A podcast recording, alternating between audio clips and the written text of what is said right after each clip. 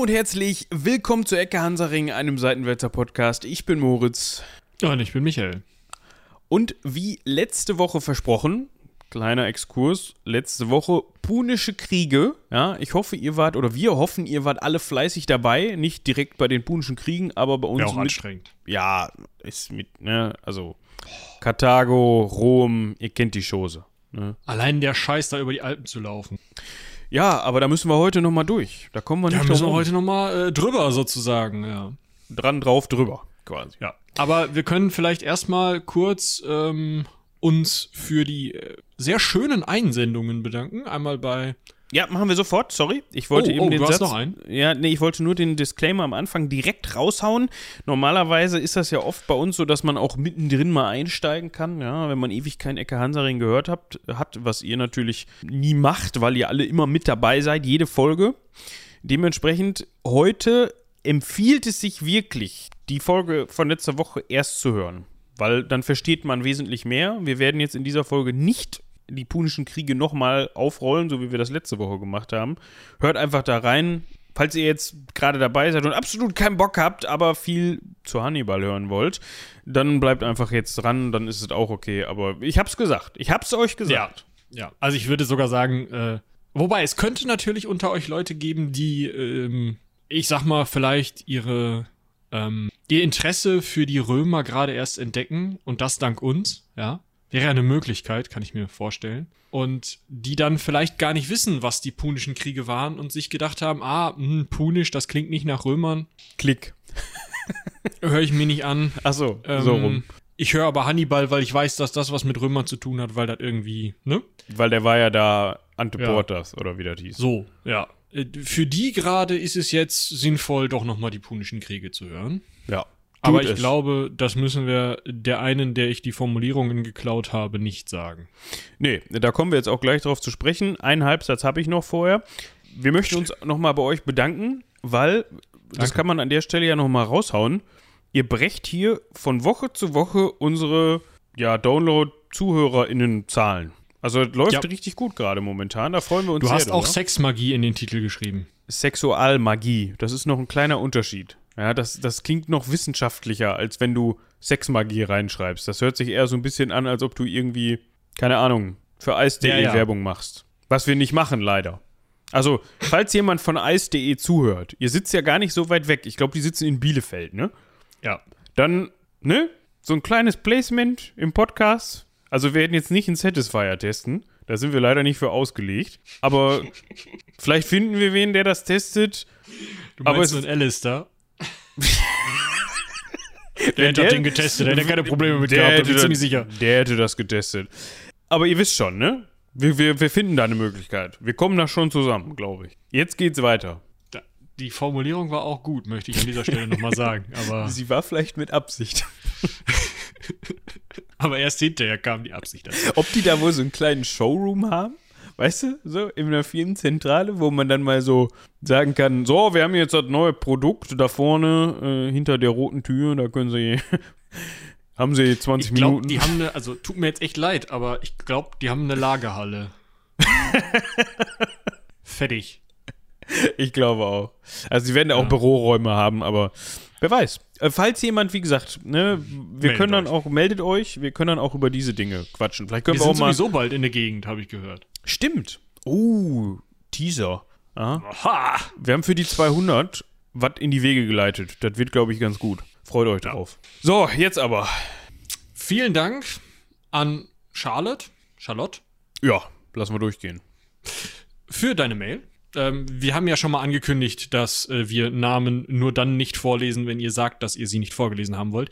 Wir haben eine äh, Althistorikerin, also studierende Althistorikerin, nicht studierte Althist, also anteilig studierte Althist, ihr könnt euch das vorstellen. Ich habe Zum- am Anfang meines Geschichtsstudiums gehör gehört, man darf sich Historiker und Historikerin nennen ab dem ersten Tag im Studium. Also, Du, das mache ich jetzt seit ein paar Jahren, also. also Althistorikerin. Genau. Äh, von ja, Griechin, also Griechen-Fangirl zum Römer-Fangirl gemacht. Finde ich gut. Ja. Das Problem ist, jetzt bald werden wir sie wieder umdrehen müssen. Ja, da kommt sie nicht drum rum. Aber da hat sie auch nichts gegen, glaube ich. Das heißt ja nicht, dass man die Römer deshalb nicht weniger cool finden darf, als man es momentan tut. Ja, Nur dann kann man Ja. rausfinden, die Griechen waren bestimmt anteilig auch cool. Ja. Was sie ja schon wusste, weil sie war ja schon Fangirl der Griechen und Griechinnen. So, Ja. Vielen Dank für deine Mail und dein richtig tolles Feedback. Das macht Spaß, wenn man sowas ja, liest. freut uns sehr. Und das andere war richtig konstruktiv, ne? Also von Flo. Ja.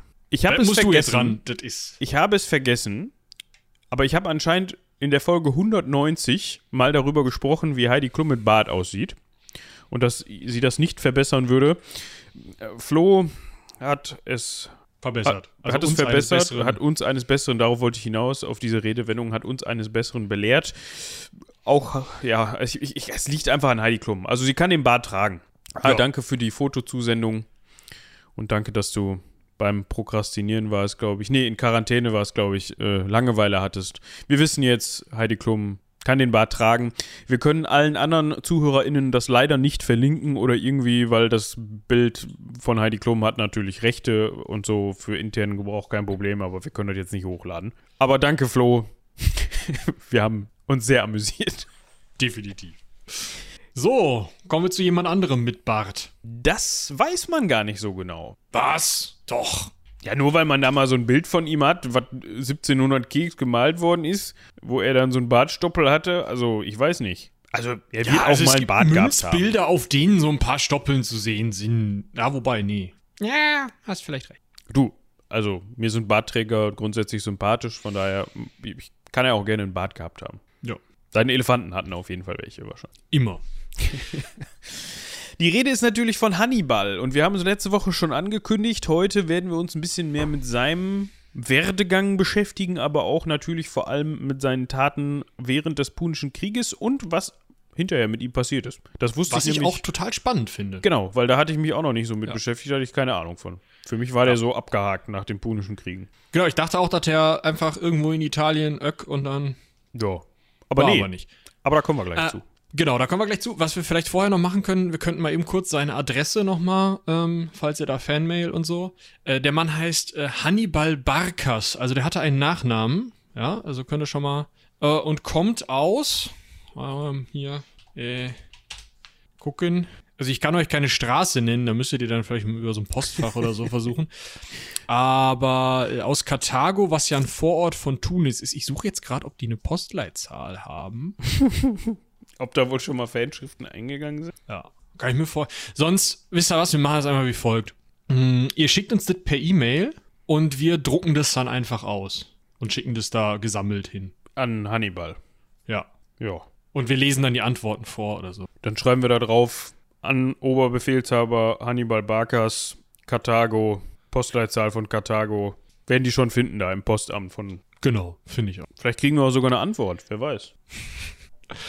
Also da müsste man Marty McFly nochmal anrufen, beziehungsweise Doc Brown. Der müsste da mit seinem Post-DeLorean fahren. Hat der extra so einen gelben? Bitte. Sehr cool. Gut. So, genug Dummzeug. Ja. Zehn Wann Minuten sind sind, wir? rum. Wann wir sind? Ja, Punische Kriege, ne? Nein, der gute Mann ist sehr wahrscheinlich geboren 247 vor Christus. Da war der erste Punische Krieg, ja, über den haben wir ja letzte Woche gesprochen. Also als Karthago und Rom auf Sizilien aneinander geraten sind, 17 Jahre vorbei.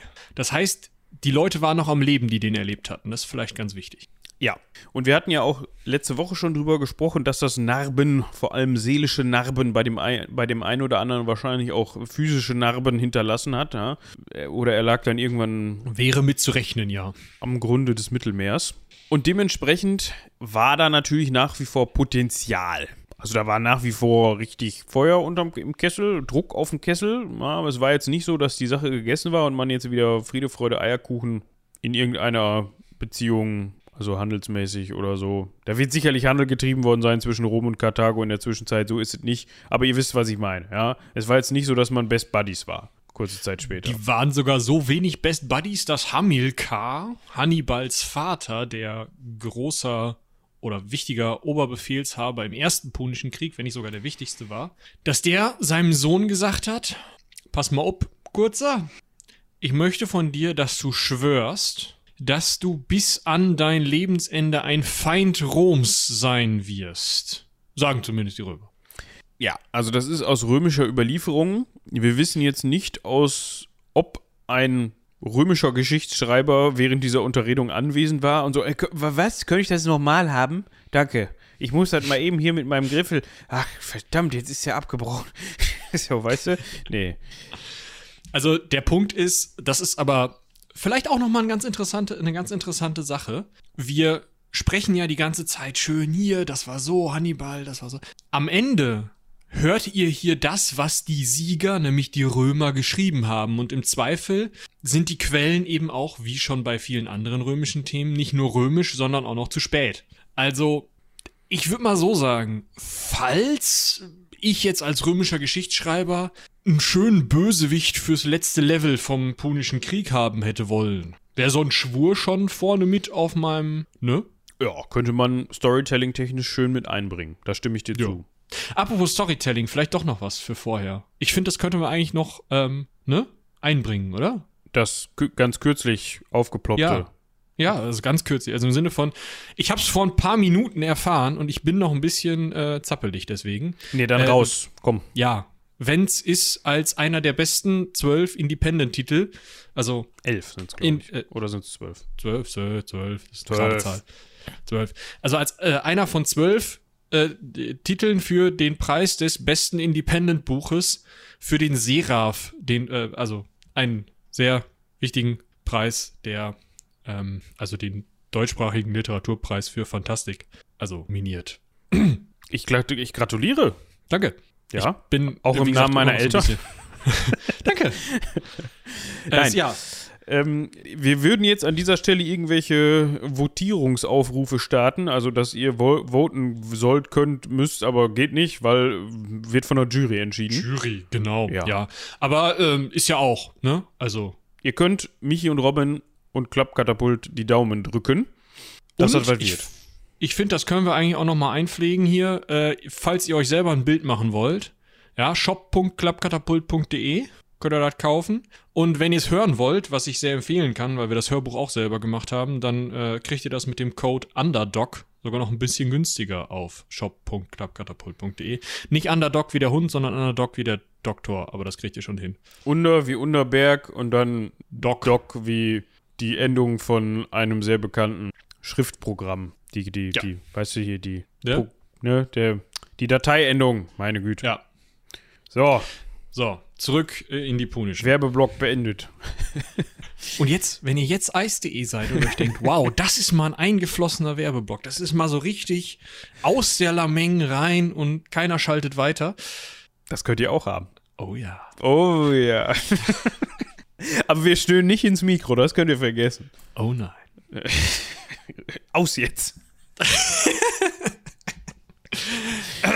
also. Wir widmen uns wieder Hamilcar. Genau. Der war recht erfolgreich, ja. Also der hatte äh, sowohl im Punischen Krieg als auch danach durchaus zu tun. Der musste nämlich ja dann Ersatz finden für Sizilien, Sardinien und Korsika, die dummerweise in römischer Hand waren und die Karthager brauchten noch jemanden, der für sie ihr Getreide und ähm, ja, Lebensmittel anbaut. Und das hatten zuvor die Sizilianer, die Sardinier und die äh, Korsi Korsen? Korsinnen? Korsen? Korsen. Gemacht. Und äh, jetzt wollte man die Menschen auf der Iberischen Halbinsel überzeugen, das zu tun und hat das auch gemacht. Ja, also der eine oder die andere wird sich erinnern an die letzte Folge. Da geht es natürlich darum, dass man ausgeweitet ist, äh, nicht ausgeweitet, sondern ausgewichen ist Richtung Iberische Halbinsel, ja, heutiges Spanien, weil man muss irgendwie die ge verlorenen Gebiete kompensieren. Und da wächst es sich, glaube ich, auch ganz gut, ja, was so Ressourcen und so weiter angeht, die man verspeisen kann hinterher, die man zu etwas umformen kann, verarbeiten kann, was man hinterher verspeisen kann. Da fanden die Römer allerdings jetzt nicht ganz so gut. Da gab es ja dann diesen Vertrag, ja, da gab es diesen Fluss. Lasst mich nachgucken. Ich habe natürlich, mein Gedächtnis verlässt mich. Das ist so ein bisschen wie, also so für so eine Ecke Hansaring recherchieren ist immer so ein bisschen so wie Bulimie lernen für eine Klausur. Schon, ne? Ja. Das ist immer also so. Ihr könntet uns nächste Woche locker mal fragen, was mit Alistair Crowley nochmal war und wir würden sagen, Sexualmagie. Ja, so schlimm ist es jetzt nicht, aber ihr könnt euch vorstellen, wenn man sich halt jede Woche umfangreich auf ein neues Thema vorbereitet, dann fällt halt irgendwann mal hinten was runter. Ja. So. Apropos umfangreich vorbereiten, ich wollte ja noch weitere Werbeblöcke einfließen lassen. An dieser Stelle auch für diese Folge noch einmal vielen Dank an Lena für die Recherche. Stimmt. Das dürfen wir nicht mehr vergessen. Das muss schon direkt am, an, an den Ja. Anfang mit da rein. Aber So. sie wird es uns nachsehen. Wir sagen es auch Dazu am Ende. müsste sie noch das hier nachhören. Macht sie ja vielleicht. Muss ich nochmal rausfinden. Weil sie interessiert ist, was wir so von ihrem Ja, stimmt. von ihrer Recherche mit übernehmen und was wir dazu zu sagen haben. Und dass die Recherche formidabel ist und so weiter und so fort. Das hätte sie jetzt nicht gehört, wenn sie nicht jetzt in dieser Folge, in diese Folge reingehört hätte. Egal, ich meine den Ebro. Ein So. Spuss, ein, ein, ein, Ein Spuss. Ein. Strom. Es hat mich an den Spund erinnert aus Pipi Langstrumpf, wo kein Mensch weiß, was das ist. Der Ebro, ein Fluss im Norden Spaniens, also im Norden der Iberischen Halbinsel. Und das war so ein bisschen die Grenze für die Römer, bis wo der gute Vater von Hannibal durfte. Und da gab es auch einen Vertrag, dass man gesagt hat, okay, ja, wir verstehen das. Ja, ihr habt hier Korsika, Sardinien, Sizilien, das gehört jetzt uns. Dann macht halt euer Ding da in Spanien, aber nicht zu weit nach Norden, bis zum Ebro. Und alles klar, der Vertrag ist unterschrieben worden. Und auch darüber haben wir in der letzten Folge schon gesprochen. Dann kam Hannibal. So. Hannibal war schon mit neun Jahren, mit neun, war der schon mit seinem Vater unterwegs in Spanien. Also der Vater hat halt wirklich schön sukzessive die iberischen Stämme aufgerollt, bis zum Ebro hin. Hatte den kurzen immer dabei, der wurde schön zum Krieger erzogen. Ähm, und das Interessante ist vielleicht auch, Hannibal war jetzt nicht rein karthagisch erzogen, kann man sagen, sondern der ist schon ziemlich international erzogen worden. Der hatte einen griechischen Lehrer, der ihm auch unter anderem die Geschichte Alexanders des Großen beigebracht hat, was wahrscheinlich für seine Art zu kämpfen recht wichtig war. Und er ist wahrscheinlich mit der Tochter eines iberischen Stammesfürsten verheiratet worden oder hat sie vielleicht auch aus freien Stücken geheiratet, das wissen wir nicht. Zumindest interessant ist, dass er eben eine eigentlich relativ weite Bildung hatte und definitiv auf jeden Fall Karthagisch bzw. Punisch, gleiche Sprache, gesprochen hat, dann Altgriechisch, Latein und die Sprache, die zu dem Zeitpunkt auf der Iberischen Halbinsel gesprochen wurde. Man könnte in Anführungsstrichen sagen Iberisch. Das ist halt ein keltischer Dialekt, den es heute nicht mehr gibt. Hat das was mit. Das hat aber nichts mit Katalanisch zu tun, ne? Boah, das, du überfragst mich. Wir, wir werden äh, in naher Zukunft über äh, Teile der alten keltischen Bevölkerung äh, sprechen, allerdings nicht in Spanien, sondern in Frankreich. Mm, da könnten wir, also da könnte es sein, dass da in die Recherche das einfließt. Da werde ich mal nachgucken, ob ich da was zu finde, weil äh, es ist schon interessant, wie ja eben zum Beispiel die alten keltischen Sprachen in Wales und Schottland überlebt haben. Und ich meine, das sei in der Bretagne zu teilen und ich meine eben auch irgendwo in den Pyrenäen teilweise noch so. Aber nagelt mich nicht drauf fest, das muss ich erst nachgucken. Ja. Aber falls da jemand mehr Informationen hat, kann er uns das natürlich gerne zukommen lassen an rumlabern.seitenwälzer.de. So, besagter Lehrer Sosylos, ja, der wäre Da hatte eigentlich... ich mich drum rumge... Ne, also das wollte ich nicht sagen. Ich würde den jetzt so aussprechen wollen, aber Äh, Du, bitte, gerne, kannst du machen. Ich werde es nicht tun. Okay. Dieser Sosylos, der hat auch wohl relativ viel aufgeschrieben. Ja, also der hat auch neben seinen Lehrtätigkeiten am besagten Hannibal auch Buch geführt und der hätte uns sehr viel mitteilen können, wahrscheinlich über den Bengel. Allerdings ist davon sehr wenig überliefert, was sehr schade ist für uns. Also da hätten wir durchaus noch mal tiefergehende Einblicke bekommen können, was der denn jetzt für einen Charakter hatte und wie seine Ausbildung war und so weiter und so fort. Wissen wir alles nicht so genau. Schade eigentlich. Das Ding ist halt nur in teilweisen Abschriften durch römische Historiker überliefert. Nee. Ja. So, jetzt reißt Hannibals Vater leider die Hufe hoch. Ja, ich weiß nicht, ob Hannibal in dem Moment gesagt hat, oh, schade, Vattern. Oder ob der nicht gesagt hat, boah, endlich ist der Alte weg, jetzt kann ich ihm mal ein bisschen stunk machen. Vielleicht so eine Mischung aus beiden. Ja, also vielleicht war das Verhältnis zu seinem Vater gar nicht so das Schlechteste, hat sich dann aber auch gedacht, es war in der Zeit und jetzt bin ich am Ruder. Er wird auf jeden Fall mit 26 Jahren Oberbefehlshaber der Karthager, also die Position, die sein Vater vorher inne hatte. Er ist nun also verantwortlich für die Truppenführung. Genau. Und der, also am Ruder, der rudert. Das kann man so sagen, glaube ich, oder? Er hat ja seinem Vater das Versprechen gegeben, dass er für immer Feind der Römer, also Zeit seines Lebens äh, Feind der Römer sein wird. Und das setzt er auch sofort in die Tat um. da gab es dann diesen Vorfall, ja, wir hatten diesen Vertrag, dass man tunlichst, aber auch auf gar keinen Fall, warum vergesse ich immer wieder diesen Namen von dem Fluss? Ebro. Das ist irgendwie für mich kein Fluss in Spanien. Ist auch egal. Dass er auf keinen Fall über den Ebro soll. Und was macht er als erstes? Ich glaube, er geht über den Ebro, kann das sein? Das kann auf jeden Fall sein. Und greift eine in römischen Händen befindliche Stadt an. Oder mit den Römern verbündet. Soviel ich weiß, war das noch keine Provinz, sondern wahrscheinlich eher so ein, wir haben da mal so ein paar Beobachtersoldaten stehen, damit die gucken, ob die über den Ebro gehen. Aber es war jetzt noch nicht so, dass das wirklich als feste Provinz, wie zum Beispiel Sizilien, äh, ja, etabliert war. Aber der Witz ist, die Römer bekommen das auf jeden Fall mit und sind jetzt in dem Sinne nicht glücklich.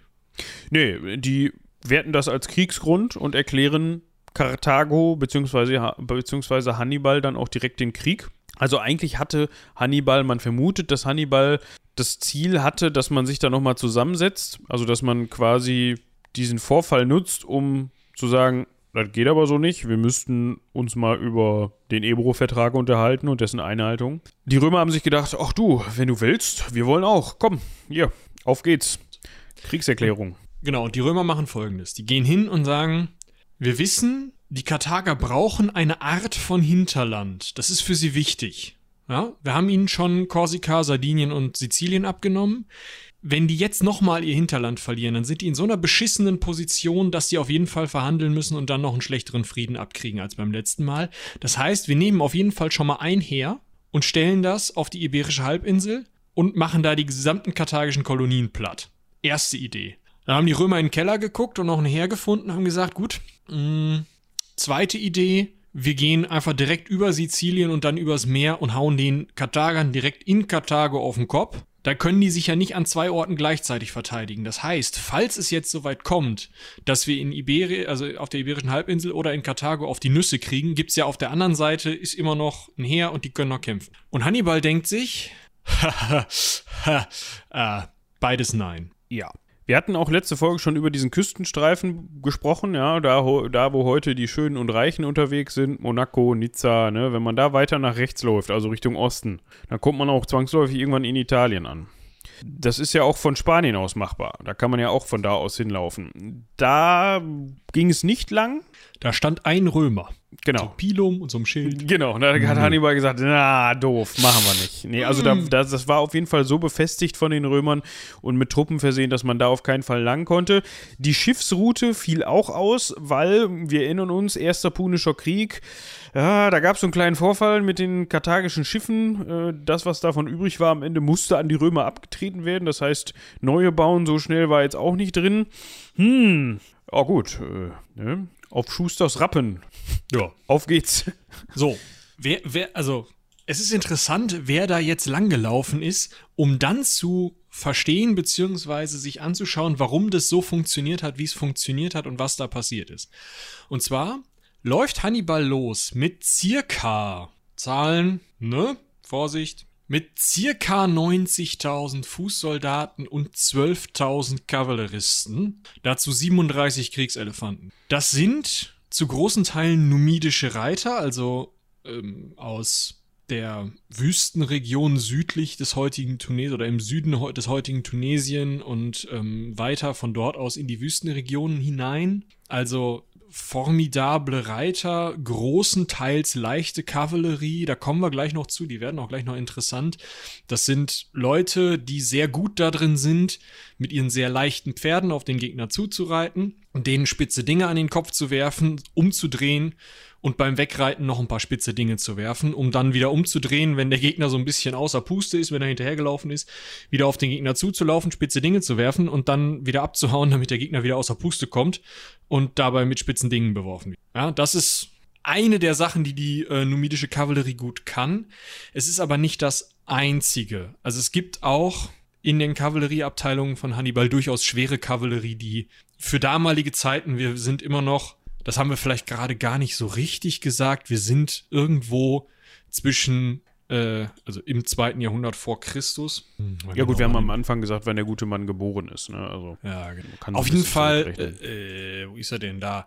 Ähm, 218 bis 201 vor Christus. Ja, sind also 218 vor Christus sind wir jetzt ungefähr. wir reden nicht von schwer gepanzerten Rittern. Aber wir reden durchaus von Soldaten, die, sagen wir mal, Schienenpanzer, Beinschienen, Armschienen tragen, die einen Helm tragen, der vernünftig funktioniert, die einen guten Schild haben. Und es gibt durchaus auch schon Technologien, ähm, die einem erlauben, zumindest Teile des eigenen Pferdes zu panzern. Das muss hier nicht unbedingt der Fall gewesen sein, aber zumindest gibt es eine Art schwere Kavallerie, die durchaus in der Lage sind, eine Infanterie niederzureiten, wenn die nicht gerade im Block steht, sondern halt entweder flüchtet oder sehr weit auseinander steht. Das also zu Kavallerie. Es gibt viel leichte Kavallerie, einiges an schwerer Kavallerie. Und dann haben wir balearische Schleuderer. Ist vielleicht auch eine ganz interessante Truppe. Haben wir vielleicht schon mal drüber gesprochen. Die ähm, Schleuder ist eine der einfachsten Waffen, die man sich vorstellen kann. Das ist tatsächlich, wenn du, also wenn du wirklich eine ganz günstige Schleuder bauen willst, reichen eigentlich, ja, reicht eigentlich ein Stück Leder das an einer Stelle ein bisschen dicker ist, möglichst mittig. Und dann nimmst du die beiden Enden des Leders, legst in diese mittige, äh, mittige dickere Stelle einen Stein rein, drehst es ein bisschen und dann lässt du ein Ende von diesem Leder los. Dann fliegt der Stein irgendwo hin. Jedenfalls, wenn ich das Ding benutze.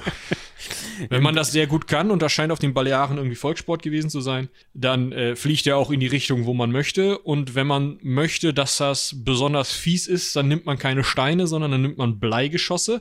Und zwar so linsenförmige Bleigeschosse, in die man dann auch so, so Grüße an den Gegner einritzen kann. Und das hat äh, drei interessante Faktoren. Äh, zum einen, wenn so ein Ding aufschlägt, neigt so eine Bleilinse dazu, wegen Gewicht und Form, ins Fleisch einzudringen und da zu bleiben. Das führt dazu, dass Faktor 2 es scheiße ist, das da wieder rauszuholen, auch wenn schon der Einschlag unangenehm ist. Und es führt natürlich dazu, dass eine gewisse Menge Bleis auch im Körper bleibt, was auch nicht so geil jetzt ist. Ich, Aber ich es ist jetzt nicht, sagen. es ist jetzt nicht so, dass die Leute an Bleivergiftung verstorben wären, wenn die so ein Ding an den Kopf bekommen haben, sondern die sind einfach verstorben, weil die so ein Ding an den Kopf bekommen haben.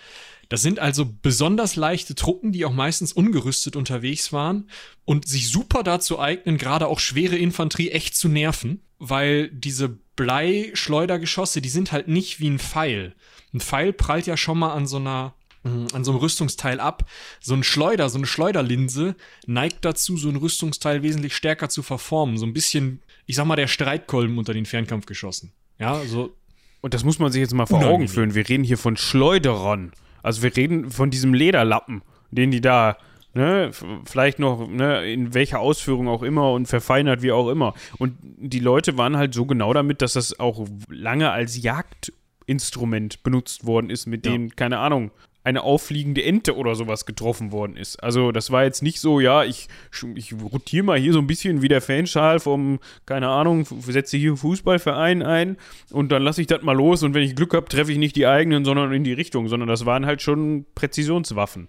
Jetzt vielleicht Ja. nicht zu vergleichen mit einem Bogen oder einer Armbrust, aber die sind in der Regel schon unter günstigen Bedingungen da gelandet, wo sie hin sollten. Also die Bleigeschosse in diesem Beispiel. Besonders wenn der Gegner in großer Zahl kommt, dann hat man ja auch viel Auswahl. Ja.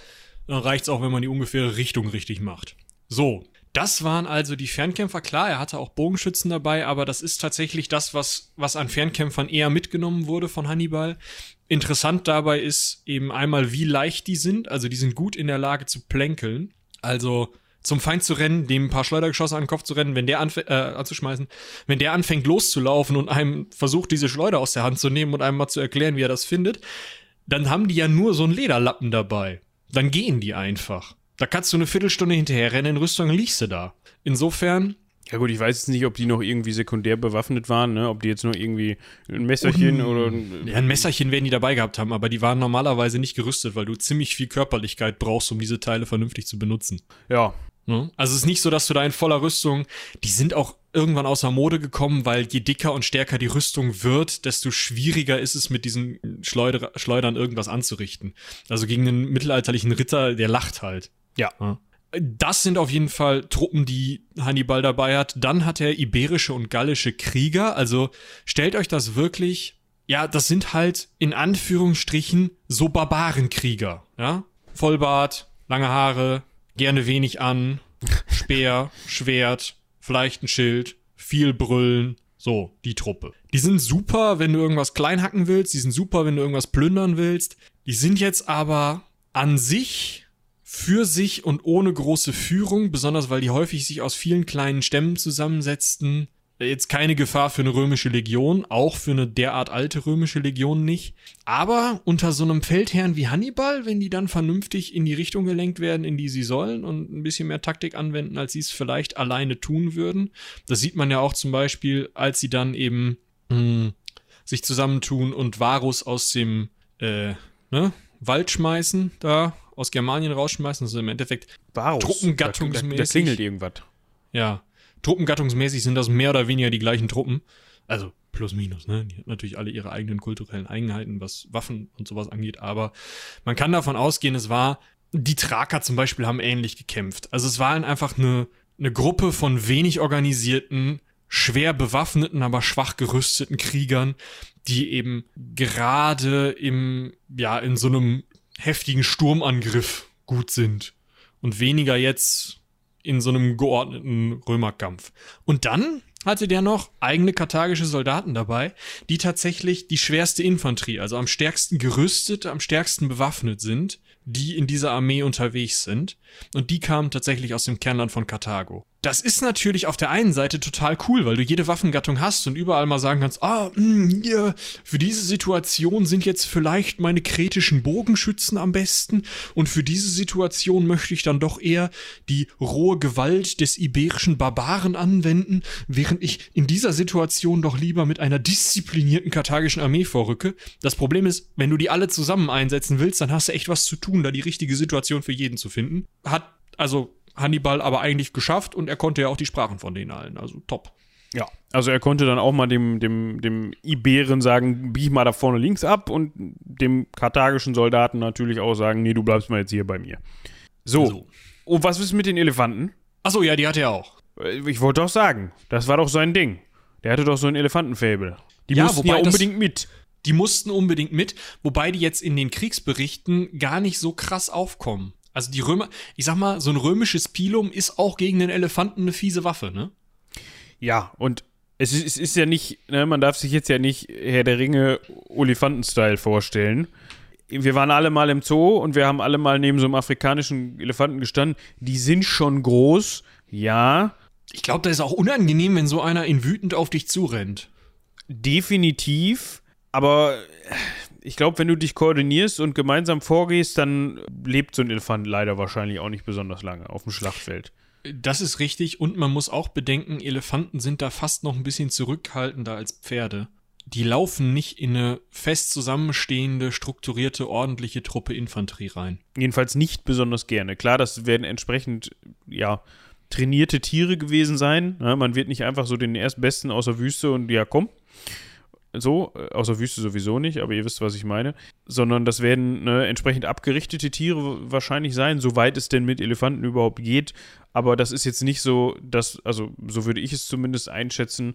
Und dafür sprechen ja auch, dass jetzt das in den Berichten, dass es in den Berichten jetzt nicht so weit vorkommt. Man weiß nicht mal, wie viele Elefanten überhaupt den, die Überquerung der Alpen überlebt haben.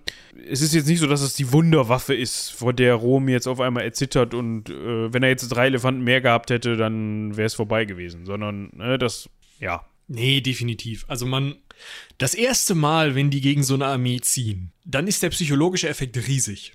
Ja, bestimmt. Und wenn so eine Armee dann anfängt wegzulaufen, dann ist auch der tatsächliche Effekt von so einem Viech riesig. Weil sobald die Leute wegrennen, kann der hinterherlaufen und sagen, oh, der erste Pock, der zweite Pock, der dritte Pock. Das ist genau wie mit Kavallerie. Solange du im Block stehen bleibst und die spitzen Enden deiner Waffen nach vorne hältst, wird ein Pferd da nicht drauflaufen. Da haben die keinen Bock drauf, die bleiben dann stehen. Und das ist tatsächlich auch schon einigen Kavallerieattacken passiert. Deswegen haben die immer längere Lanzen benutzt, die Leute, weil sie dann irgendwann gemerkt haben, okay, wenn ich eine besonders lange Lanze, zum Beispiel war das bei den Patern so, die haben irgendwann über drei Meter lange Lanzen verwendet, weil die die halt nach vorne halten konnten und dann, bevor das Pferd gesagt hat, boah, nee, Leute, da renne ich jetzt nicht hin, gab es schon mal so einen leichten Peaks. Ja, und dann fingen die Leute halt auch an wegzurennen, wenn die so angestochen. Oder umzufallen, dann konnte das Pferd weiterlaufen. Und ähnlich wird es bei den, bei den Elefanten eben auch gewesen sein. Solange die wegrennen, super Waffe, sobald, also wenn die Elefanten halt vor dem Gegner zum Stehen kommen, ja, dann schmeißt du halt einen Speer drauf oder schießt einen, Bogen, einen Pfeil drauf oder du gehst halt hin und stichst den Speer rein. Klar, das ist immer noch einschüchtern und das ist immer noch unangenehm vor so einem Viech zu stehen, aber es hat nicht den Effekt, den man sich vielleicht gerade, wenn man viele äh, Strategiespiele spielt und denkt, oh, hier, guck mal, die Großen, äh, vorstellt. Das ist jetzt nicht so der antike Ersatz für ein Panzerbataillon oder sowas. Nee, das wäre eher die schwere Kavallerie. Genau. Genau. So, was wir jetzt noch überhaupt gar nicht erwähnt haben, ja, aber man hat es jetzt schon zwischen den Zeilen sehr häufig gehört, ja, der hat den langen Weg über die Alpen genommen. Genau, so. das ist vielleicht interessant, ja. Ja. Also er ist halt oben rum, ne? Er ist über die Pyrenäen und dann durch Gallien und äh, Süddeutschland mehr oder weniger. Ja. Beziehungsweise äh, Schweiz und so. Was? Aufgebrochen wird 218 vor Christus in Südspanien. Das muss man sich auch mal vor Augen führen. Also das ist halt schon ein Stück, was jo. die zurücklegen müssten. Und das wird vor allem interessant, wenn man sich überlegt, wir haben jetzt, wir reden jetzt von knapp 100.000 Soldaten inklusive Elefanten. So, ne, wir haben eben schon gesagt, Zahlen sind mit Vorsicht zu genießen, gerade Truppenzahlen, das ist ja bei uns immer so. Wie viel man da jetzt wegstreichen kann, keine Ahnung. Wir gehen jetzt einfach mal von diesen 100.000 aus, kann am Ende, können aber am Ende auch nur 50.000 gewesen sein, keine Ahnung. Da wird niemand gestanden haben und die gezählt haben, vor allem, und jetzt komme ich zu dem Punkt, auf den ich hinaus will, wenn die unterwegs gewesen sind, ja, dann, dann kann so ein Herzug auch gerne mal mehrere Kilometer lang sein. In diesem Fall spricht man teilweise von bis zu 30 Kilometer. Dazu kommt natürlich auch noch, also ich weiß jetzt nicht, ob das mit drin ist oder ob das noch dazu kommt, da kommt sowas wie ein Tross, sowas wie Versorgung, ja. ähm, Mitreisendes, irgendwas, alles. So, ne? Und da muss man sich noch über, also ihr könnt euch ja nochmal die Legionärsfolge anhören, da haben wir, glaube ich, auch über den Tross ein bisschen gesprochen. So ein römisches her zu augustäischer bzw. trajanischer Zeit, also zur Hochzeit der Römer, da sind wir jetzt noch lange nicht, ist 15 Kilometer lang. Eine Legion, wenn sie marschiert, inklusive Tross. Das heißt, die letzten Legionäre gehen gerade los, wenn die Legion die Hälfte der Marschetappe geschafft hat. Also, die sind normalerweise so 30 Kilometer am Tag gelaufen. Und bei, also, das ist 15 Kilometer lang. Das heißt, der letzte geht gerade los. Da ist der erste schon fast da. Also halb da. Das wird bei diesem Tross auch so gewesen sein. Also diese Armeen viel mehr als 30, vielleicht 40 Kilometer am Tag werden die auch nicht geschafft haben. Ihr könnt euch also vorstellen, das war ein ziemlicher Aufwand, mit denen halt einmal oben rumzulaufen und über die Alpen nach Italien zu kommen. Besonders weil das mit dem Zählen ja noch schwieriger wird, weil das immer mehr geworden sind. Ja, also es ist so, dass Hannibal sich wohl auf seinem Weg nach Rom bzw. nach Italien über die Alpen immer weiter verstärkt hat, also auch mit Bedacht. Das hat er auch schon so mit eingeplant, dass er auf dem Weg dann immer wieder römerfeindliche Stämme und Völker mit dazugeholt hat, die den, ihn unter anderem versorgt haben mit Proviant, aber auch dann einfach mitgekommen sind. Ne? So nach dem Motto, hier, hast gerade nichts zu tun, komm mal, wir wollen dann nach Rom. Ach so? Ja, dann komme ich mit. So in dem Stil. Ja. Was natürlich auch nochmal bedeutet, erstens nicht zu zählen, zweitens natürlich auch extra scheiße für die Römer. Klar, man kann sich schlecht darauf einstellen und im Zweifel wächst die Macht, die einem da entgegenkommt, zusehends. Ne, das genau. ist, ist ja auch schwierig. Kleine Episode aus Frankreich. Er musste die Rhone überqueren. Das ist jetzt mit Elefanten so eine Sache. Aber auch da schon sieht man sein organisatorisches Talent, seine organisatorische Leistung. Der hat nämlich innerhalb von sieben Tagen Flöße bauen lassen und dann eben seine Truppen und die Elefanten rüberschippern lassen. Und die Römer hatten das mitgekriegt, dass sie da über diesen Fluss wollen und wollten ihm da eigentlich, ja, da schon ein Beinchen stellen und sagen, okay, wir erwischen dich während mit runtergelassenen Hosen, während du hier über den Fluss schipperst. Du kannst vielleicht die halbe Armee kaputt machen oder so, ne? Genau, irgendwie oder teilen auf jeden Fall, das würde ja auch schon helfen.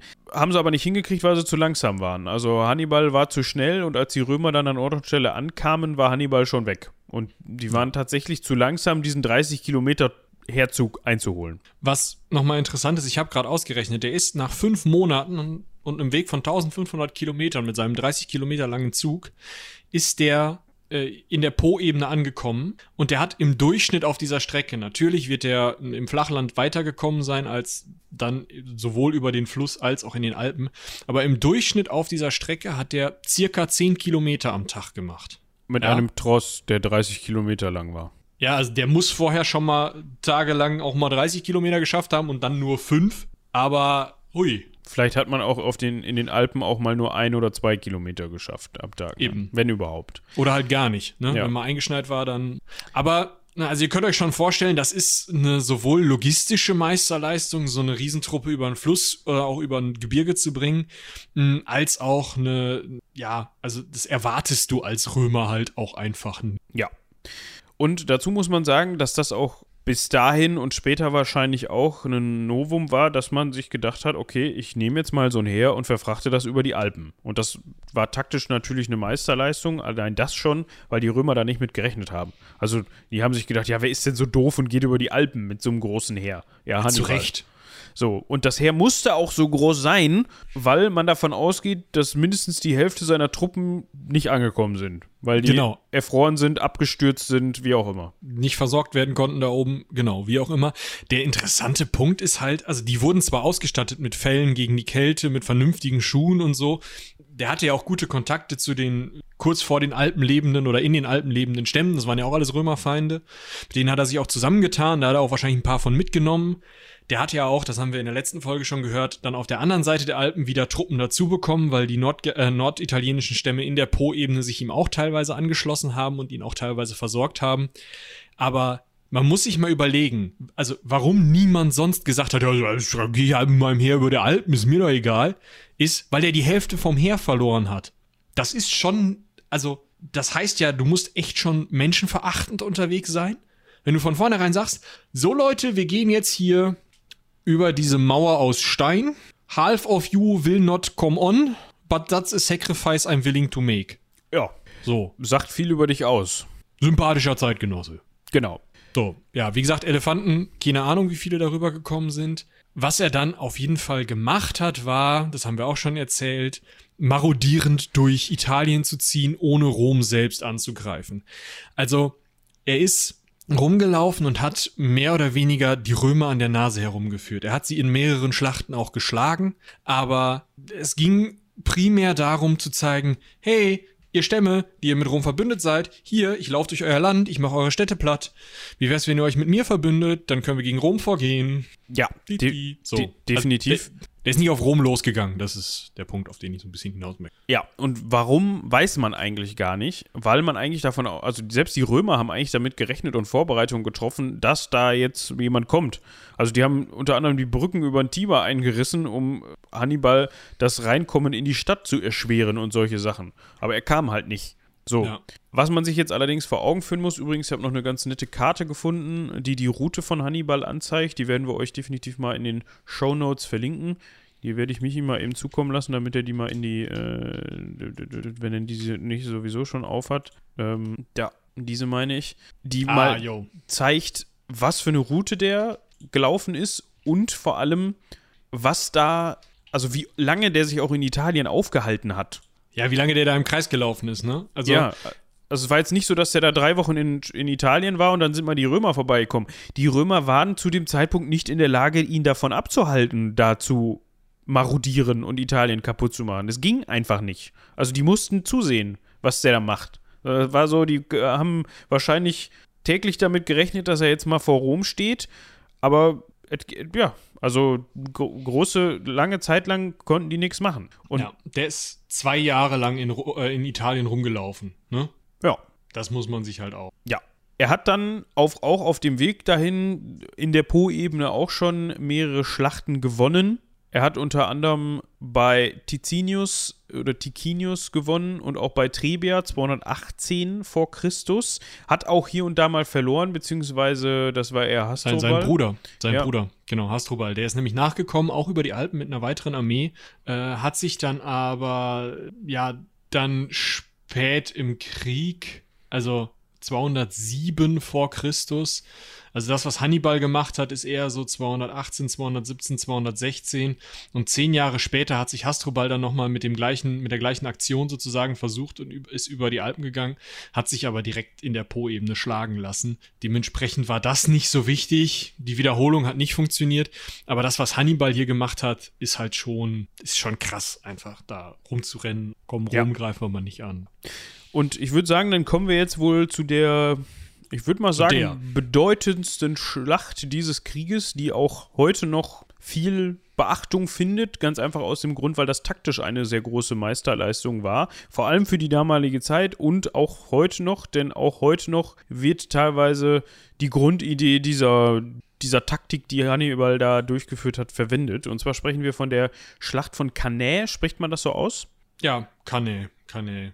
216 vor Christus und ich Karte, kartenonkele das mal eben, damit ich euch das mal beschreiben kann, wo sich das befindet. Natürlich in Italien. Und wenn man sich vom Stiefel, also der Stiefel hat ja nochmal so eine, so eine Ausbuchtung hinten. Das sieht aus wie so eine Ne, also kurz vor dem Absatz des Stiefels hat man ja so nördlich von Bari nochmal so eine, sieht aus wie bei so einem, bei so einem Tier, so eine, so eine, wie nennt man das denn? Wenn die da noch so ein Clown-Überbleibsel haben, hinten dran, ja, was eigentlich überhaupt keine, genau, was überhaupt gar keine Rolle spielt eigentlich mehr, was aber noch so ein evolutionäres Überbleibsel ist aus äh, Vorzeiten äh, irgendwas, bumm etwas südlich die Küste runter, so circa ja, 30, 40 Kilometer. Da an der, nicht weit von der Küste entfernt, also zwei, drei Kilometer ins Inland, da liegt Cannet. Nee, Cannet, doch, Cannet, ne?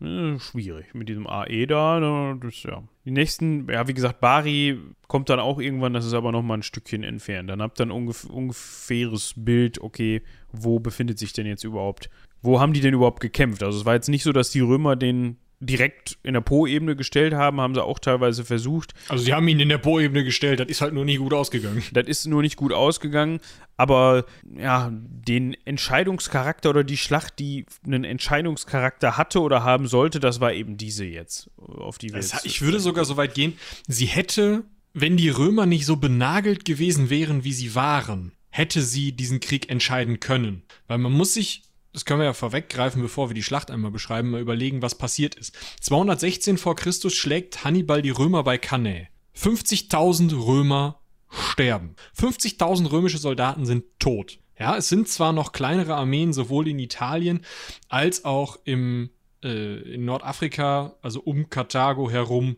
unterwegs, aber das ist jetzt nichts, was irgendwie wirklich was kann. So, diese Armeen können sich da zwar halten und diese Armeen sind in dem Sinne, mh, mm, also es wäre vielleicht sinnvoll gewesen, wenn Hannibal da hinterhergelaufen wäre und die auch noch hätte, äh, hätte schlagen können. Aber was passiert zwischen 216 und 202 vor Christus, also 14 Jahre lang nach Cannae, läuft Hannibal mit einem Heer ungeschlagen und auch einfach, ohne dass sich jemand ihm entgegenstellt, quer durch Italien und sorgt dafür, dass sich viele Bundesgenossen Roms auf die Seite von Hannibal stellen und dass da die Gegend komplett verheert wird. Das erlauben ihm die Römer, um ihn dann eben in, was dann passiert, in, in, in, äh, auf der Iberischen Halbinsel und auch dann bei oder um Karthago die Karthager zurückzudrängen, also dafür zu sorgen, dass die Iberische Halbinsel komplett ja äh, von karthagischen Soldaten geräumt wird, sodass sozusagen von beiden äh, Staaten das Hinterland zerstört wird.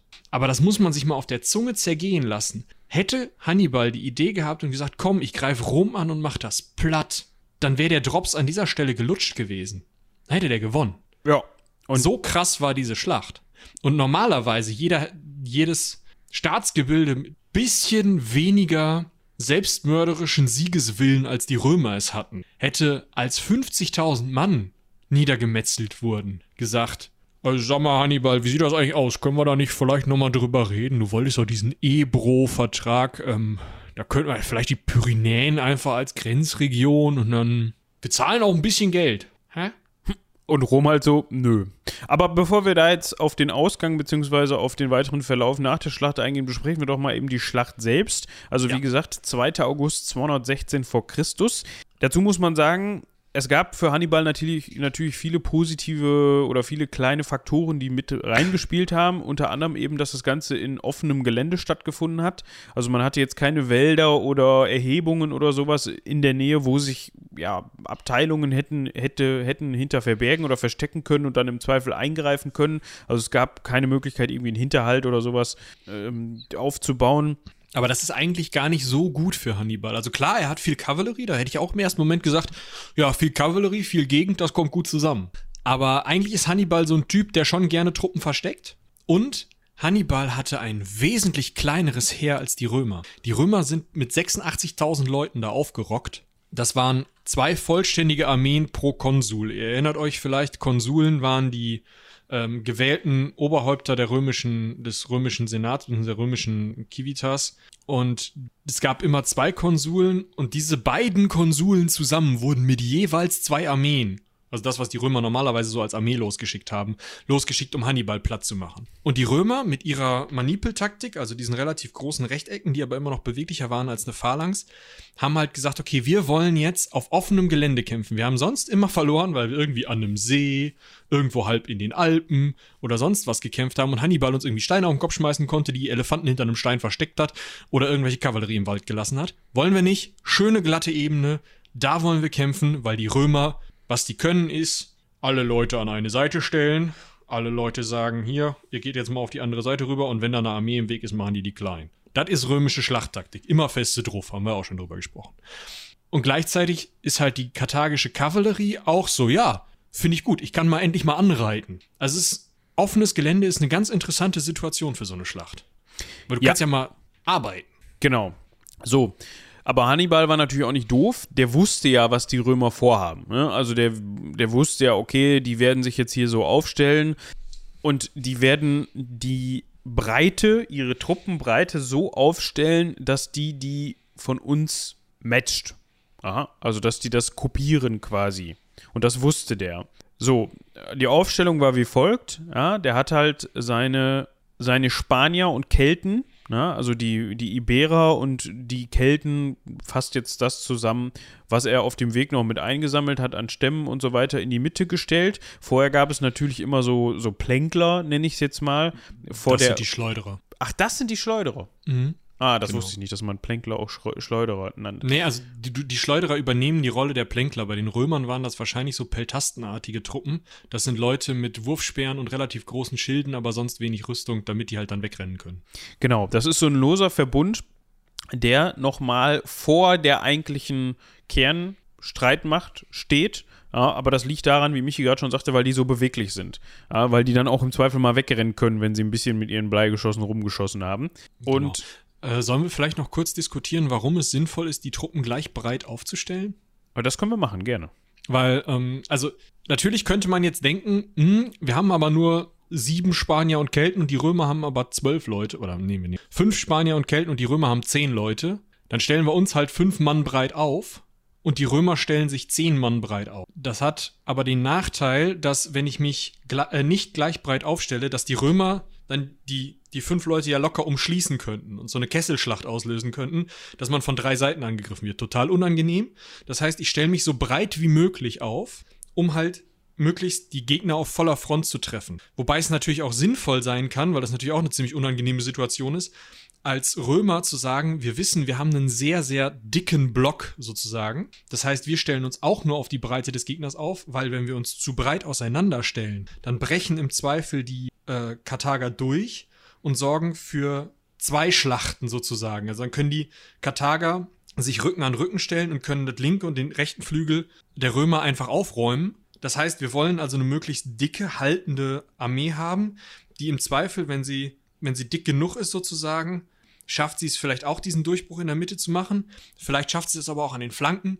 Mal gucken. Das ist so die, ja, wir setzen nicht alles auf eine Karte Strategie als Römer so eine möglichst dicke Flanke zu also dicke äh, Streitmacht zu machen. Bei den äh, Spaniern äh, und Kelten, die so breit aufgestellt wurden, war es halt einfach, wir wollen auf keinen Fall umfasst werden, weil das hätten die Römer ja sonst gekonnt. Mhm, deswegen stellen wir uns halt möglichst breit auf, beziehungsweise sie haben sich in so einer in so einer vorgewölbten Reihe aufgestellt, wie so eine Pfeilspitze vielleicht. Also nicht ganz spitz, aber so rund. Äh, das hat den Grund, weil dadurch die Römer gerade an den Flanken so ein bisschen mehr zum Angriff gezwungen werden und sich schon so ein bisschen auseinanderziehen. Und eigentlich die Römer dafür bekannt sind, dass sie halt mit diesen festen Blöcken kämpfen. Das ist also wirklich.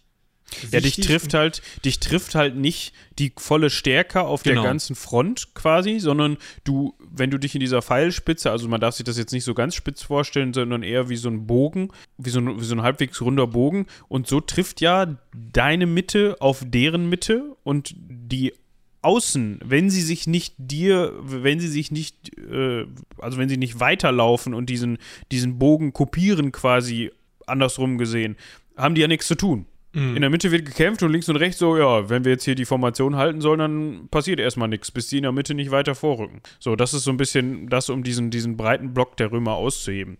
Und links und rechts, also ziemlich nah dran, da standen die stärksten Truppen, also da stand dann wirklich die karthagische ja, die karthagischen Soldaten, die er von vornherein mitgebracht hat und die eigentlich auch am besten ausgebildet waren. Spanier und Kelten in der Mitte, wie ich eben schon sagte, das waren so die, ähm, die Stammestruppen, da hatten wir ja eben schon ausführlich drüber gesprochen, wie die so aufgebaut sind. Und nochmal von diesem Kernblock, wo ich die, die Karthager zuzähle, links und rechts, standen jeweils, äh, stand jeweils ein Verband ähm, Infan äh, Kavallerie, Entschuldigung. Genau. Also, schwer, also karthagische Kavallerie und halt eben leichte Kavallerie in Form von Numidianern, also afrikanische Stämme. Das ist so ein bisschen, ob das Numidier oder Numidianer sind, finde ich ein bisschen schwierig. Das weiß ich tatsächlich nicht genau. Ich kenne die als Numidier, aber.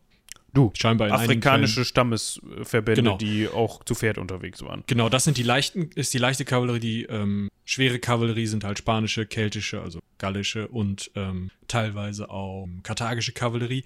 Auf der linken Seite steht die schwere Kavallerie, auf der rechten Seite steht die leichte Kavallerie. Das wird für den Verlauf der Schlacht auch nochmal spannend. Ja. Und was passiert jetzt? Die Römer greifen an ja, in ihrem. Die denken sich halt. Pff, ja, wir sind zahlenmäßig überlegen, wir sind Rom, wir zerquetschen die da vorne jetzt mal eben, greifen an und schaffen es auch, beziehungsweise in Anführungsstrichen schaffen es auch, diesen Bogen, von dem ich gerade gesprochen habe, zurückzudrängen, was aber auch so ein bisschen daran liegt, dass Hannibal das mit eingeplant hat und sich zurückdrängen lässt, zumindest der Kern. Was das ermöglicht, ist eben dass zum einen die, die Kavallerie von links und rechts die römische Kavallerie angreifen äh, kann. Und wenn ich da richtig informiert bin, waren die da zahlenmäßig sogar überlegen. Also die genau. Kavallerie war stärker als die der Römer. So, das heißt, die haben sich erstmal gegenseitig da behagt, waren so auch aus dem Spiel. Erstmal, die haben da ihren eigenen Kampf so ein bisschen gefochten. Und jetzt kommen in dem Moment diese beiden starken karthagischen ja, Abteilungen oder Formationen zum Tragen, die so ein bisschen rückwärts gelagert links und rechts von diesem Bogen gestanden haben. Die konnten dann nämlich links und rechts an den Flanken der römischen Hauptstreitmacht vorbei. Und da kommen wir jetzt genau dazu, was Michi eben sagte, was man eigentlich immer verhindern wollte. Die konnten quasi so eine Art Kessel, wie so ein U, konnten die bilden und ja. die römischen Truppen darin einschließen. Zumindest erstmal die umfassen, ne? also von drei Seiten einschließen. Genau. Manche Quellen reden sogar davon, dass Hannibal das von Anfang an, also er wird es von Anfang an so geplant haben, aber die Römer hätten das ja sehen können. Ne? Also wenn, wenn du über das Schlachtfeld schaust, du willst ja, also du wirst ja versuchen, von der Anhöhe oder so das Schlachtfeld möglichst zu äh, überblicken. Und eigentlich hätten die Römer ja sehen können, okay, der kommt mit so einem Pfeil und links und rechts die schwersten Truppen relativ weit außen. Was soll das? Aber es wird in einigen Quellen davon gesprochen, dass der seinen Schleuderern gesagt hat, wenn ihr lauft, ne, nehmt mal die Füße nicht hoch. Macht mal ordentlich Staub, dass die meine Truppen nicht sehen können. Also der hat mehr oder weniger, zumindest laut einigen Quellen, seine Truppen teilweise auf offenen Schlag, offenem Schlachtfeld für einen Hinterhalt versteckt. Was Muss man natürlich, halt machen. ja, und ne, vielleicht, vielleicht, was mir da jetzt so spontan einfallen würde, es macht ja vielleicht auch Sinn, so eine Schlachtordnung möglichst spät einzunehmen. Ja, Macht ja Definitiv. natürlich keinen Sinn, wenn man sich da jetzt am Morgen, weißt du, in drei Stunden soll es losgehen. Ist jetzt natürlich nicht so, dass da, äh, dass man da irgendwie einen Zeitplan aufgestellt hat, aber ähm, bei solchen Schlachten ist es ja schon oft so, dass man sich dann auch, also dass man aufeinander so ein bisschen gewartet hat. Ne? Also mhm. dass man, und da macht es ja schon Sinn, wenn man möglichst kurz vor der Schlacht erst offenbart, was man überhaupt vorhat. Genau. So, und in der Zwischenzeit ja, haben die überlegen, hat die überlegene Kavallerie, die römische Kavallerie geschlagen bzw. vertrieben. Und die waren jetzt ja zufällig hinter den römischen Truppen. Genau, also erstmal auf der linken Seite die schwere Kavallerie, die Kelten, die Spanier und die paar äh, karthagischen Kavalleristen. Die haben die römische schwere Kavallerie, also tatsächlich die, die adelige Kavallerie der Römer, die römischen Ritter mehr oder weniger. Die haben die einfach vom Feld getrieben. Das muss eine ziemlich unangenehme Situation gewesen sein, sorgte aber dafür, dass zumindest Teile des römischen Adels und der römischen Aristokratie das Ganze überlebt haben, was im Nachhinein gut für die Römer war, weil dadurch noch Leute, die Kampferfahrung hatten und kommandieren konnten, überlebt haben. Weil von den Konsuln hat jetzt in dem Sinne keiner überlebt. Autsch. Auch von den Prätoren nicht. Ähm, Autsch. Und da sind also die, die Zahlen, die da platt gemacht wurden, gerade so unter den gewählten Vertretern, sind ziemlich hoch. Vielleicht hat auch einer oder zwei Prätoren überlebt, aber das ist so wirklich, du kannst dir den Kursus Honorum angucken und das ist so ein bisschen wie mit der Heckenschere einmal oben reingehauen. Da ist ziemlich viel kaputt gegangen. Mhm. Auf jeden Fall die schwere Kavallerie vertreibt also die ähm, römische Kavallerie. Auf der anderen Seite die leichte Kavallerie, die gegen die Bundesgenossenkavallerie der Römer vorgeht, was jetzt für die Kavallerie nicht so wirklich ausschlaggebend ist, aber dafür sorgt, dass sozusagen die leichte Kavallerie die nicht so wichtigen Leute angeht. Die hat es ein bisschen schwerer, weil sie eben eine leichtere Kavallerie ist und die macht immer so diese Hit-and-Run-Attacken, die ich vorhin schon erzählt habe. Dieses Hinlaufen, Spitzenstein werfen, ne? äh, Spitzenstock werfen und wieder weg. Und erst als die schwere Kavallerie der Karthager die römische schwere Kavallerie zur Seite gedrängt oder weggedrängt hat, kann sie eben dieser leichten Kavallerie dabei helfen, die Bundesgenossenkavallerie der Römer auch aus dem Konzept zu bringen, zur Flucht zu bringen, sodass die leichte Kavallerie dann die vom Feld treiben kann, während die schwere Kavallerie der Karthager das macht, was sie jetzt schon die ganze Zeit erwartet hat und was Moritz eigentlich schon erzählen wollte. Also sie fällt im Grunde von hinten über die Römer her, über die römische Kernarmee. Und jetzt ist das nicht nur von drei Seiten eingeschlossen, sondern jetzt ist es halt von vier Seiten eingeschlossen. Und das ist nicht gut für die Römer. Und das führt eben dazu, also auch dieser Kessel führt eben dazu, dass so viele, also dass die keinen, die sich nicht zurückziehen können und dementsprechend auch so zu so großer Zahl wirklich sterben auf dem Schlachtfeld. Ja, wenn du zwei offene Armeen gegeneinander kämpfen hast, die sich vor und zurückdrängen, sich aber gegenseitig nicht einschließen, dann kannst du ja jederzeit oder als Armee, wenn du merkst, wenn du feststellst, hm, wir ziehen wohl den kürzeren, kannst du natürlich jederzeit sagen, okay, ja, wir kämpfen an einem anderen Tag weiter, nach hinten ist offen, ab geht's und nach hinten abhauen. Aber das kannst du in dem Moment nicht. Jedenfalls nicht so gut wie wie, wie wenn du zwei offene oder zwei Kampflinien aufeinander prallen hast. Und das ist eben so ein Punkt, ne? So war es den Karthagern halt oder Hannibal auch möglich, so viele römische Truppen überhaupt töten zu können. Ja, es war ja oft auch gar nicht das Ziel einer solchen Kriegs, einer solchen Kriegsführung, die gegnerische Armee zu vernichten. Und hier hat Hannibal halt gemerkt, okay, ich habe jetzt drei Siege bisher errungen, ja, und die, die geben immer noch nicht auf. Jetzt zwinge ich sie zum Aufgeben indem ich einen großen Teil ihrer Truppen töte. Und selbst das hat sich ja nicht aufgeben lassen. Wir hatten ja gerade schon drüber geredet, wie hartnäckig die Römer waren. Ja. Um nochmal eben auf diese Kesseltaktik einzugehen oder dieses, diese Taktik des Umschließens, das war tatsächlich auch für damalige Zeit ein sehr, sehr ich weiß nicht, ob das ein neuer Ansatz war. Also auch die Römer wussten natürlich, dass es nicht gut ist, sich auf dem Schlachtfeld umschließen zu lassen. Aber ja, dieses Konzept selbst ist eben so, ja, visionär, revolutionär, wie auch immer, gut gewesen, nenne ich es jetzt einfach mal, dass es auch heutzutage noch durchgeführt wird, beziehungsweise auch bis vor kurzem noch durchgeführt worden ist. Also die Deutschen haben das im zweiten, im ersten und im zweiten Weltkrieg versucht. Ich weiß jetzt nicht, inwieweit das Erfolg hatte oder nicht. Man hat es aber auf jeden Fall versucht. Und noch ein berühmtes, prominentes Beispiel ist, dass der US-Oberkommandierende im Golfkrieg, also 1991, äh, 1990, 1991, Norman Schwarzkopf hieß der Herr, das auch durchgeführt hat, beziehungsweise diesem Konzept gefolgt ist. Und ja, daraus geht eine Redewendung hervor, die sagt, dass man, wenn man ein Kanä erleidet, dass man dann eine sehr vernichtende Niederlage erlitten hat. So. Dazu ja. kann man jetzt noch sagen, okay, er hatte vielleicht ein bisschen Glück, weil sowohl die römischen Feldherren äh, Paulus als auch Varro nicht besonders fähig gewesen sein sollen. Wenn da jetzt zum Beispiel ein Julius Caesar oder ein Gnaeus Pompeius Magnus gestanden hätte. Julius Caesar, wer kennt ihn nicht? Julius, habe ich Julius gesagt? Du hast Julius gesagt. Ich meinte natürlich Julius. In meinem Kopf klang es wie Julius. Ich meine natürlich äh, Gaius Julius Caesar. Ja, also es ist jetzt natürlich nicht der Julius, sondern Julius, die Familie Julia, wo wir ja schon häufiger darauf eingegangen sind, vor allem in der Cäsar-Folge. Falls ihr die noch nicht gehört habt und euch für den Herrn interessiert, hört da auf jeden Fall rein, für den Nicht-Kaiser wenn da jetzt, also man sagt hier, also es gibt Meinungen, die sagen, okay, wenn da jetzt vielleicht ein äh, äußerster Stratege gestanden hätte, der hätte sich vielleicht nicht in diese Umzangelung oder in diese Zange hätten äh, reinnehmen lassen, aber hätte, hätte Fahrradkette, hat geklappt in dem Fall und Hannibal hat alles richtig gemacht. Und ähm, das hat ihm so ein bisschen den Ruf als größter oder einer der größten Strategen seiner Epoche ein. Ist auch nett, ne? Ja, so als Badge kann man sich das da mal aufnehmen. Ja. Aber das Problem ist halt, er wusste diesen Sieg nicht zu nutzen, hat zumindest ähm, einer seiner Offiziere ihm gesagt. Er hat halt dann nicht Rom angegriffen. Er wollte Rom nicht vernichten, sondern wollte sagen, okay, wir machen jetzt hier einfach, wir reduzieren die zu so einer Mittelmacht, können die in Italien, können die ja machen, was sie wollen, wir nehmen uns Korsika, Sizilien und Sardinien zurück, wir verhandeln jetzt und so weiter. Und der römische Senat so, verhandeln? Gibt's nicht!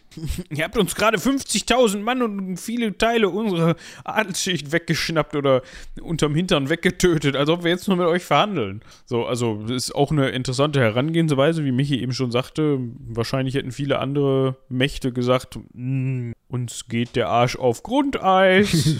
ja, soweit in die Richtung. Hannibal ante Portas mm, oder ad Portas. Vielleicht mm. schicken wir mal von uns aus wen, der verhandeln will. Aber die Römer so, wir sind Rom.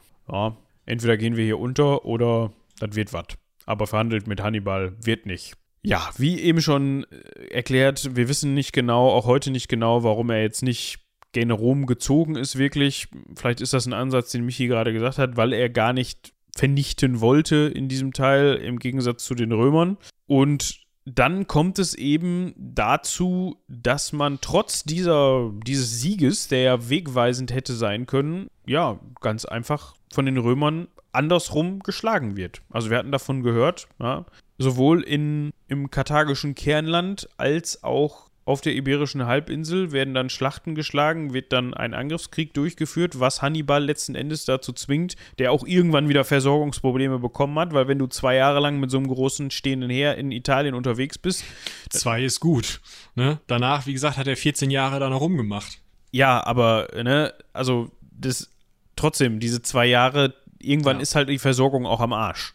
Da ja. reichen auch zwei Jahre. So. Und das zwingt halt dann Hannibal auf lange Sicht dazu, sich wieder zurückzuwenden und dann ist das Kind eigentlich schon in den Brunnen gefallen. Also dann kannst du eigentlich schon sagen, ja gut, jetzt muss er seine Vormachtstellung in Italien aufgeben, muss irgendwie und macht sich allein durch diesen Rückzug angreifbar und kommt zu spät, wenn man so möchte. Ja, und lässt sich halt auch noch auf den Sack hauen. Also die ähm, Römer schaffen es, die gesamte iberische Halbinsel äh, unter römische Kontrolle zu bringen, was eben diese, die Versorgung, die nicht aus dem Land heraus passiert, was ja irgendwann, wie gesagt, er ist 14 Jahre da unterwegs, irgendwann geht's nicht mehr. Wenn du da immer plünderst, man muss ja auch mal aussäen. In Spanien haben sie ausgesät, die Karthager, die Römer nehmen das aber unter ihre Fuchtel. Das heißt, da geht die Versorgung flöten und gleichzeitig greifen die Römer eben Karthago selbst an, also gehen nach Nordafrika und ähm, in dem Moment, als Publius Cornelius Scipio, der spätere Scipio Africanus, auf karthagischem Boden zuerst eine karthagische Streitmacht und dann 202 vor Christus auch noch Hannibal, der dann zurückkommt mit seinen Truppen bei Zama besiegt. Da ist der Krieg dann vorbei. Ja.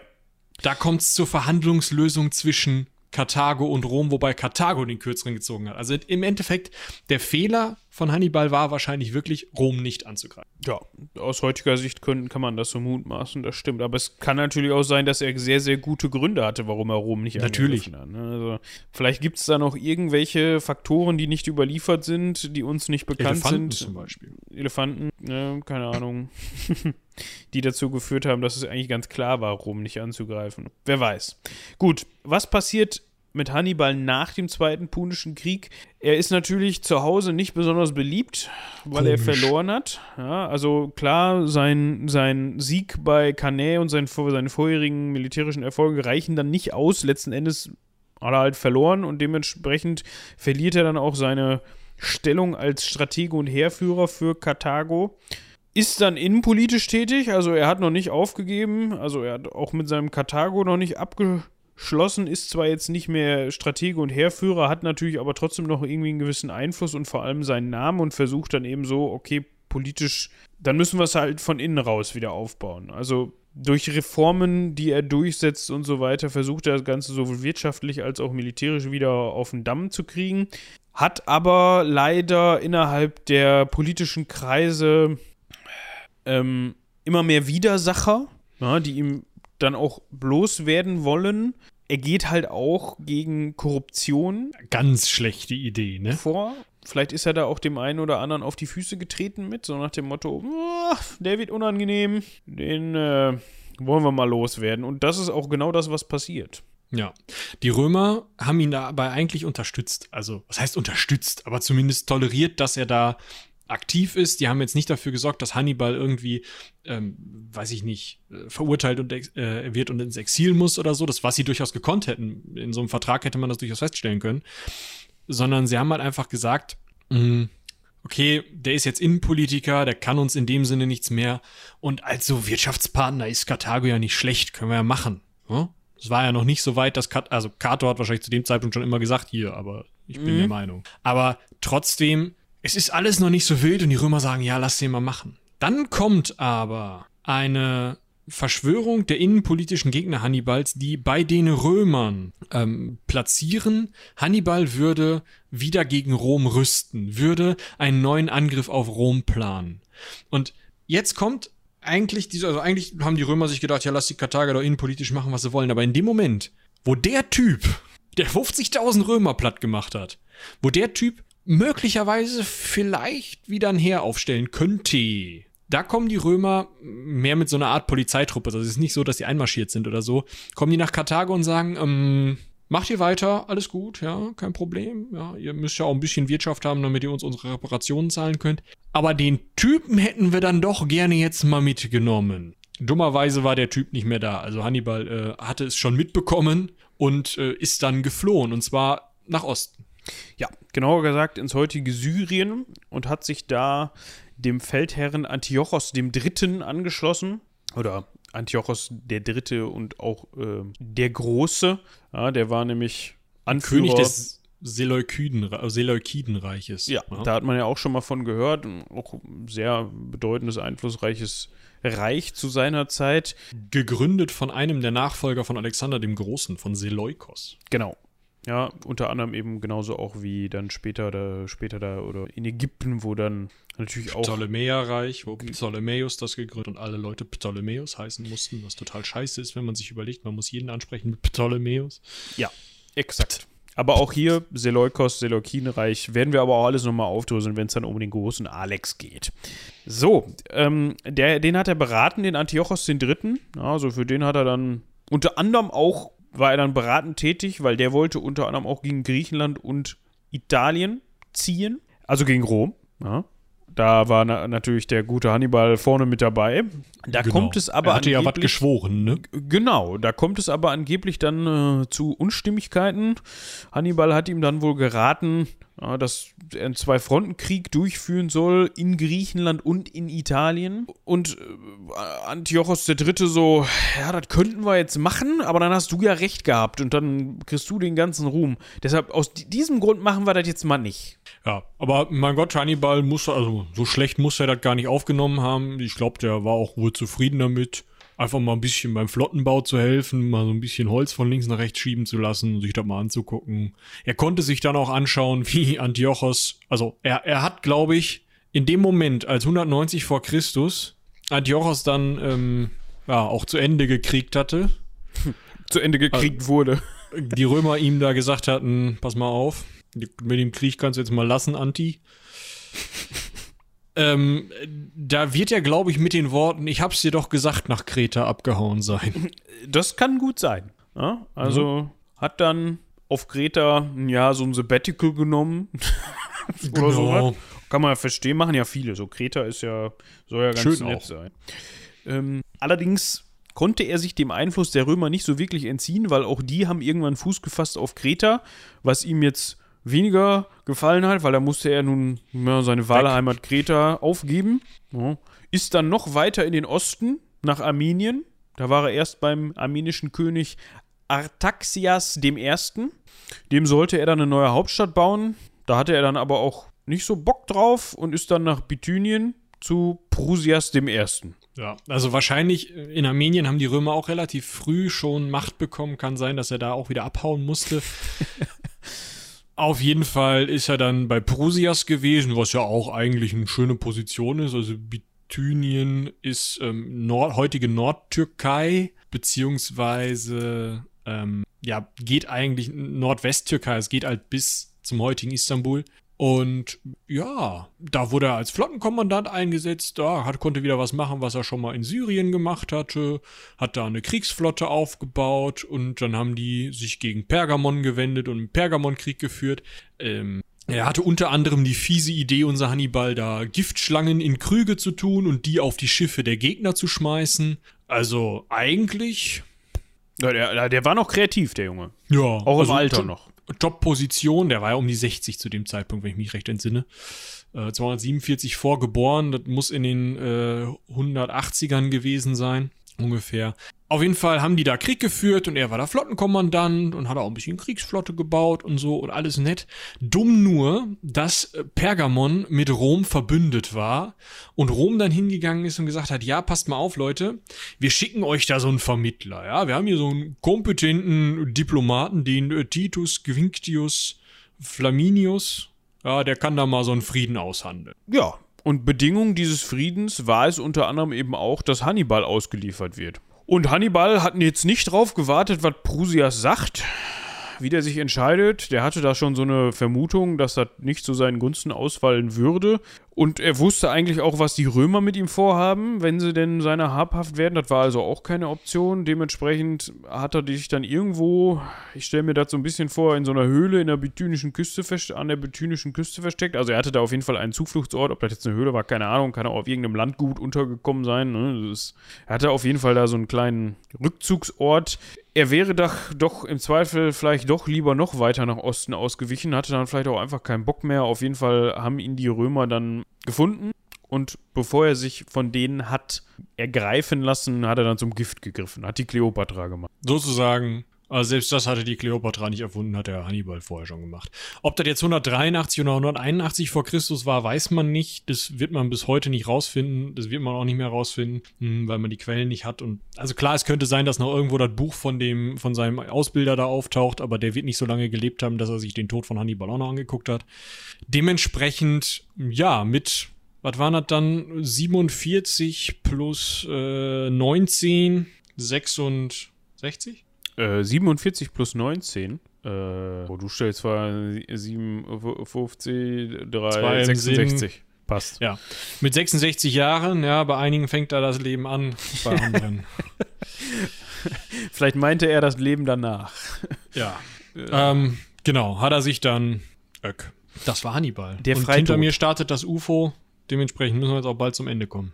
Aber es ist ja schon gestartet. Also, Ja. jetzt ist auch egal. Jetzt ist das Kind in den Brunnen gefallen. Habe ich heute schon mal gesagt. Egal. Passt. Ja, das war Hannibal. Ich hoffe, für alle, die schon letzte Woche mit dabei waren und sich die punischen Kriege gegeben haben, war das trotzdem noch mal mehr Informationen, die interessant war und die haben sich nicht gelangweilt und gedacht, "Äh, weiß ich doch alles schon, habt ihr letzte Woche schon mal erzählt. Wir haben uns versucht, jetzt auch wirklich auf Hannibal weitestgehend zu beschränken, aber natürlich muss man dann auch so ein ganz bisschen das drumherum mit beleuchten. Dementsprechend hat sich das eine oder andere vielleicht mal wiederholt. Aber trotzdem hoffen wir natürlich, euch hat das gefallen zu Hannibal und vor allem aufgeklärt, informiert darüber, wer war denn jetzt dieser Typ, der da auf einmal mit Elefanten über die Alpen gekommen ist und ante Portas stand. So. Ja. Nochmal vielen Dank an Lena. Genau. Vielen Dank an Lena, ja, äh, für die gute Zusammenarbeit, für die Recherche. Das hat Das Spaß gemacht. hört sich so an, als ob die jetzt gekündigt wird. Nee.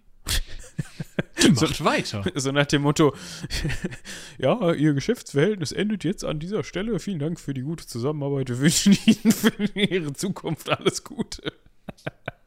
Nein, so war es nicht gemeint. Definitiv nicht. Wie gesagt, äh, nächste Woche geht's dann so ein bisschen, die Sprachenfrage habe ich mir aufgestellt, die können wir nächste Woche vielleicht schon mal so ein bisschen an, anbehandeln. Und äh, ansonsten, ja, freut euch auf Folge 200. Ja. Wir haben uns da was für euch ausgedacht und der ein oder die andere wird vielleicht schon rausgehört haben, äh, da, die haben ja irgendein so ein Thema, was die auch heute zwischendurch mal angesprochen haben. Das fehlt irgendwie noch. Das haben die noch gar nicht behandelt. Warum nicht? Ja. Gerade so als, ne, vielleicht sogar auch mit regionalem Bezug so ein bisschen. Jetzt hast du aber schon krass gespoilert. Ach komm, ja, das wissen eh nur Leute, die hier gewohnt haben. Die Frage ist, könnte man das schon googeln? Bestimmt. Regionaler Bezug? Man kann alles googeln. Aber wenn du jetzt noch weiter den Leuten erklärst, dann kannst du auch gleich sagen. Und dementsprechend Ja, nee, ist okay. Wir, wir, wir hören jetzt auf, bevor ich was sage. Ja, wir verweisen natürlich auch noch auf unsere, nicht nur unsere beider, sondern auf äh, viele andere Produktionen aus diesem Hause. Ja, dieses Haus Klappka Klappkatapult und Seitenwälzer. Also, falls ihr da noch nicht reingehört habt, äh, gönnt euch das doch mal. Da ist vieles, viel, es sind viele Stunden an Audio, Audiomaterial noch zu haben. Schaut nochmal auf shop.klappkatapult.de vorbei. Da könnt ihr mit dem Code Underdog euch auch Stunden Aud Audiomaterials Oh ja. besorgen. Jetzt äh, als äh, nominiert für den Seraph 2022 ist ja auch, ne? Also, Wenn ihr da jetzt gewinnen solltet, so, wir, Ja. wir, wir gucken jetzt mal in die hypothetische Zukunft. ja. Wenn diese Jury sich jetzt entscheiden sollte, Mensch, wenn's, genau mein Ding, das nehmen wir. Ja. Dann könnt ihr euch sicherlich in Zukunft auf eure Ausgaben hinten so ein kleines Dingsy da drauf drucken Ja. lassen. Hat das noch irgendwelche, außer dass ihr gut seid? Äh, ja, ist, der Preis ist dotiert. Achso, da gibt's dann eine entsprechende Summe X für. Ja, ist eine Summe, ähm, steht ja in der Pressemitteilung, könnt ihr also alle nachlesen. Äh, 1000 Euro. Wow. Also 1000 Euro ist viel Geld, versteht mich da nicht falsch, aber trotz, ja, 1000 Euro haben oder nicht haben. Könnte man 1000 Euro sind das, was du brauchst, um ein Buch im Selbstverlag rauszubringen. Ähm, zumindest was wir so ungefähr gebraucht haben. Also, könnte ja man damit gut, wir, wir haben ja viel in-house gelöst. Ich denke mal, das werden noch ein paar mehr 1000 Euro sein. Also wundert euch nicht, wenn ihr das selber machen wollt, aber ähm, sowohl Satz als auch Covergestaltung nicht selber macht oder nicht selber machen wollt oder nicht selber machen könnt, dann wird es auf jeden Fall teurer. Aber äh, ja, wir hatten da ja die Kompetenzen an der Hand. Genau. Was natürlich, Na, also- was natürlich, also da ist jetzt, damit ist eingerechnet natürlich das, was man wirklich löhnen musste im Sinne von hier, das wechselt von einem Konto aufs andere. Natürlich, wenn man sich jetzt noch, Zeitmäßig oder so. ja, also wenn man die Arbeitsstunden, die man selbst dafür aufwendet, jetzt auch noch mit in diese Kalkulierung reinbringt, auch wenn man das in-house macht, dann, ja, ne, das braucht er da nicht machen. Ja, Genau. Hört ins Heldenpicknick rein, auch wenn das schon vorbei ist jetzt gerade, aber Äh, wir haben es jetzt übrigens, äh, danke an dieser Stelle nochmal an den einen beim Spülen Hörenden, äh, äh, auch auf YouTube alles. Hatte ich verballert.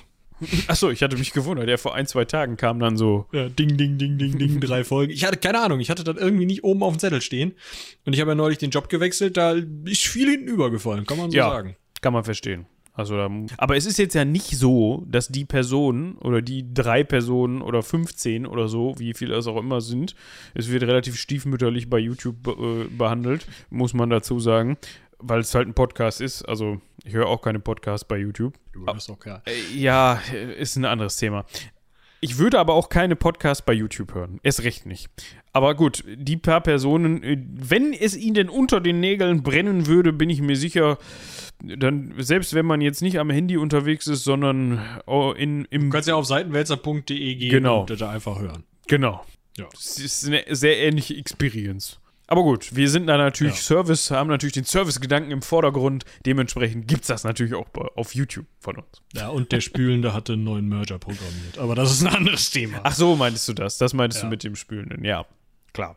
ja, ich dann finde, noch so eigentlich, also eigentlich könnte man, könnten wir uns jetzt nur noch so auf ihn beziehen. Der Spülende. Ja. So ein bisschen wie der Name, der, der Name, der nicht gewann, genannt werden darf. Ja, oder du genau. weißt schon wer oder so. Ja. Der Spülende. Grüße gehen raus an den Spülenden. So, jetzt ist aber auch gut, oder? Das Ja. UFO ist schon wieder gelandet. Jetzt ist gut, das UFO ist gelandet. Wir sagen vielen, vielen Dank fürs Zuhören. Haut rein, bis zum nächsten Mal. Vielen Dank und bis dahin. Tschüss.